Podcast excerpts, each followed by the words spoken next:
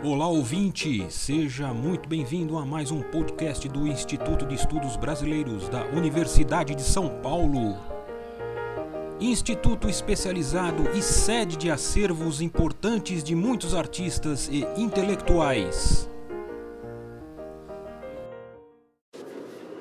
Mais cedo ou mais tarde, leitores devotos de Guimarães Rosa, atendendo ao chamado da obra, partem em busca do quem dos lugares. Neste podcast, fiquem com o relato poético e inusitado de Sussumi Yamaguchi, que, percorrendo a pé trechos das sendas de Grande Sertão Veredas, chegou ao mítico paredão, onde o bando de Riobaldo trava a batalha final do livro. Sou Susumu Yamaguchi e falo um pouco dos meus caminhos pelo circuito Guimarães Rosa. Em 2010, cheguei a Paredão de Minas por causa de uma intimação e de um guia. Aspas. O paredão existe lá. Senhor vá, senhor veja. Fecha aspas. E o guia era o livro O Itinerário de Riobaldo, Espaço Geográfico e Toponímia em Grande Sertão Veredas, de Alain Vigiano. De Pirapora, atravessei o Rio São Francisco pela ponte férrea Marechal Hermes, tomei um ônibus em Buritizeiro e desci em frente à igreja, procurando a pousada do Sidraque na rua que começava ali. Aspas. Aquele arraial tem um arruado só. É a Rua da Guerra. O demônio na rua, no meio do redemoinho. O senhor não me pergunte nada Coisas dessas não se perguntam bem. Fecha aspas. Em Grande Sertão Veredas, Guimarães Rosa situou no paredão a batalha final de Riobaldo e seus jagunços contra o Judas e seus Hermógenes. Uma série de TV foi filmada ali, segundo Sidraque. Aspas. Quando assistir à série, você poderá dizer que dormiu na casa paroquial, pois ela era aqui. Fecha aspas. Mas o filme que ele tinha era Rio de Janeiro, Minas, de Marili da Cunha Bezerra, rodado em Três Marias. Aspas. No porto do Rio de Janeiro nosso, o senhor viu. Fecha aspas. Pela manhã, desci ao Rio do Sono com meu livro. Aspas. De outro lado, o paredão, origem do nome do lugar uma imensa parede de argila vermelha, depois da pequena praia, margeando o rio antes da vegetação. Fecha aspas. Ali estava Riobaldo quando o arraial foi atacado. Aspas. E eu mesmo de todas minhas armas não larguei, quando desci para momento de lavar o corpo no rio, que tão perto era. Fecha aspas. Subi devagar pelo seu caminho de volta. Aspas. E eu casei com meu rifle. Vim, vim, vim. Fecha aspas. Ao entrar na rua, encontrei Sidraque que me procurava. Aspas. Naquela casa morou Bruna Lombardi, feita de Adorim, e ali fizeram sobrado. Fecha aspas. E do alto do sobrado, Riobaldo narrava o duelo enquanto tomávamos o café da manhã. Aspas. A faca a faca, eles se cortaram até os suspensórios. O diabo na rua, no meio do redemoinho. Fecha aspas. O ônibus atravessou o arruado, virou na igreja e subiu. Sidraque me falara de Brasinha em Cordesburgo e Fátima em Morro da Garça, a quem eu deveria procurar. Aspas. Paredão rima com sertão, o último reduto. Fecha aspas, dizia meu livro. O último reduto daquele que foi o menino, o jagunço Reinaldo, de Adorim, e que aqui voltou àquela que sempre fora. Aspas. Maria Deodorina da Fé Betancourt Marins, que nasceu para o dever de guerrear e nunca ter medo, e mais, para muito amar, sem gozo de amor. Fecha aspas. E que aqui ficou. Do alto da colina, deixei meu olhar restar no paredão. O casario desapareceu no cerrado e não vi mais sinais de sua existência, em tempo ou lugar algum. Em Várzea da Palma, passei a tarde buscando algum caminho de terra para Laçance, enquanto meu livro lembrava. Aspas. O córrego do Batistério deságua no Rio das Velhas, à altura do município de Várzea da Palma, pouco abaixo da cidade de Pirapora. Ali começa, pois, a vida de Chagunço de Riobaldo. Fecha aspas. Eu começar o dia onde Riobaldo perdeu Diadorim e a sua vida de jagunço, e o terminava perto de onde Diadorim dera norte às águas indolentes desse rio Baldo. Saí cedo para seis léguas pela ferrovia, alternando com o asfalto, e cheguei a Laçance nove horas após deixar Várzea da Palma. Aspas. Vamos embora daqui, juntos de Adorim. Vamos para longe, para o porto de Janeiro, para o sertão do Baixio, para o Curralim, São Gregório, ou para aquele lugar nos Gerais, chamado Os Porcos, onde seu tio morava. Fecha aspas. Eles nunca foram, mas Riobaldo foi, depois. Aspas.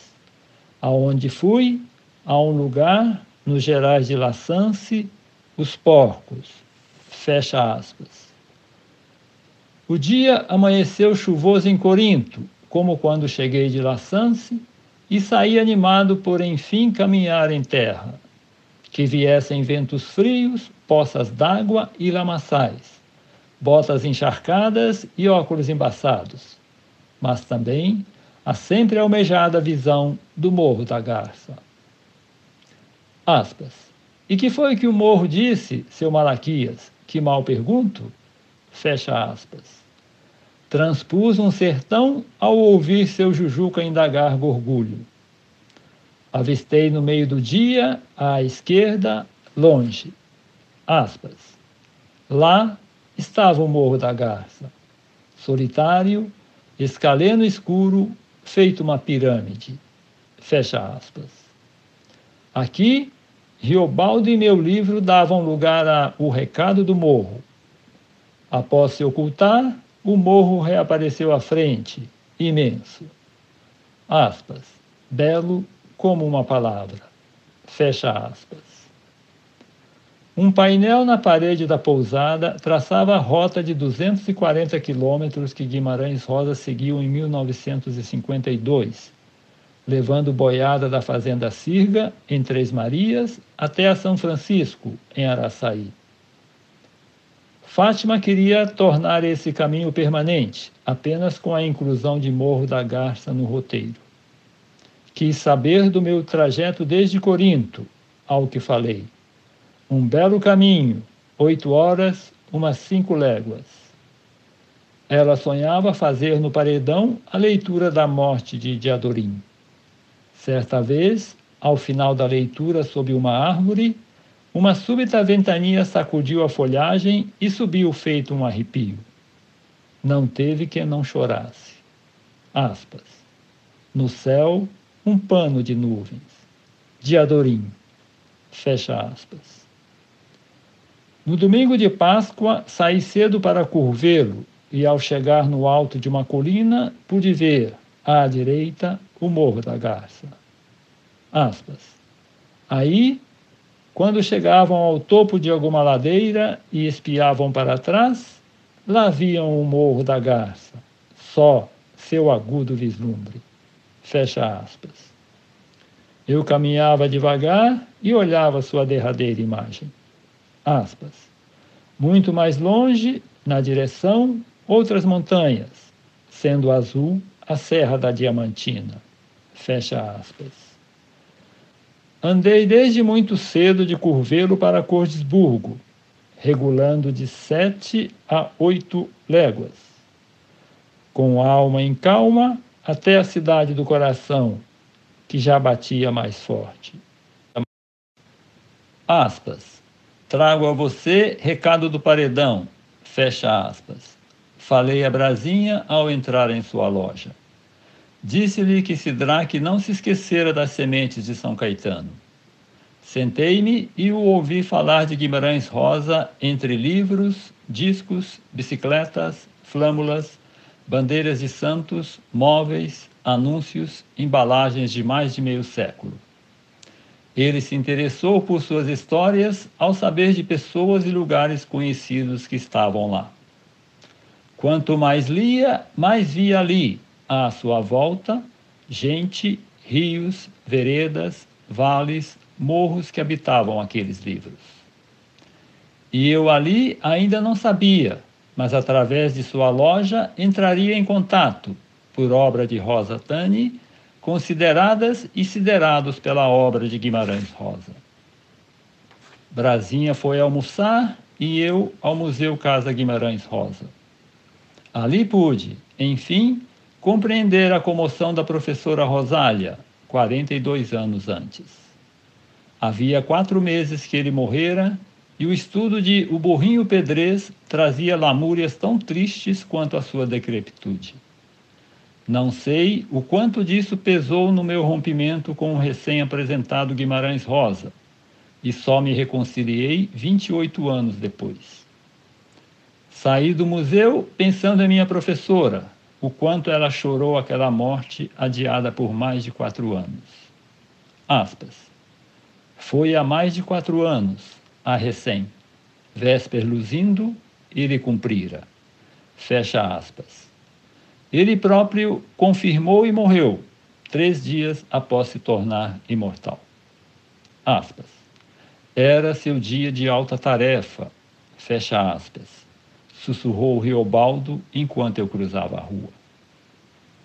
No fim de tarde, em Belo Horizonte, a serra do curral toma um brilho amarelado que me faz recuar em direção ao poente. Desde lá, segui essa luz que se espalhava sobre o paredão, Buritizeiro, Pirapora, Várzea da Palma, Laçance, Corinto, Morro da Garça, Curvelo, Cordesburgo e Araçaí. Ela iluminou de modo suave meu caminho por esses e outros cotidianos de um mesmo e múltiplo sertão. O dourado da serra passa ao laranja avermelhado. Vultos moventes atrás de mim carregam em si o sertão de um lado a outro da cidade. Eu poderia me virar e dar de cara com aquele que encontrei entre Curvelo e Cordesburgo. Aspas. Tô indo para o saco, mas errei o caminho Fecha aspas. Seus pés descalços pisavam o cascalho com uma intimidade que minhas botas jamais lograriam. Sob um braço, carteira de couro preta, nova, incongruente. Na outra mão, garrafa PET, grande, água turva pela metade. E só. Aspas. O senhor não viu uma entrada à esquerda, depois do asfalto, vindo de Curvelo? Fecha aspas. Pelo andar da hora, calculei a distância. Aspas. Ficou atrás mais de duas léguas e meia. O senhor não viu uma placa escrita saco novo? Fecha aspas. Ele hesitou. Aspas. Vi uma placa, mas não sabia o que era. Fecha aspas. Meu estupor só foi quebrado por Riobalto. Aspas. Ah, o que eu prezava de ter era essa instrução do Senhor que dá rumo para se estudar dessas matérias. Fecha aspas. Falei para tentar uma carona, mas ele disse, aspas, não carece, vou indo, devagarinho, fecha aspas. E foi andando, como fazem os mineiros. Um véu avança em direção à serra e realça ainda mais a sua cor. Sabe lá Deus a que horas ele chegou no saco. A penumbra ataca pela cidade, alcança o pé da serra e ameaça escalar. De outro lado, na imensidão de léguas para o poente, as sombras ainda se alongam menos longas. Aspas. Os gerais correm em volta. Esses gerais são sem tamanho. O sertão está em toda parte. Fecha aspas. Encurralada, a luz inicia a subida e a serra do curral fica sem pés, suspensa. É agora apenas um paredão avermelhado pairando no ar. Então, toma um súbito e intenso brilho e desaparece na escuridão da noite do sertão. Este podcast do Instituto de Estudos Brasileiros chega ao final. Esperamos que tenham gostado e em breve retornaremos com um novo assunto para você.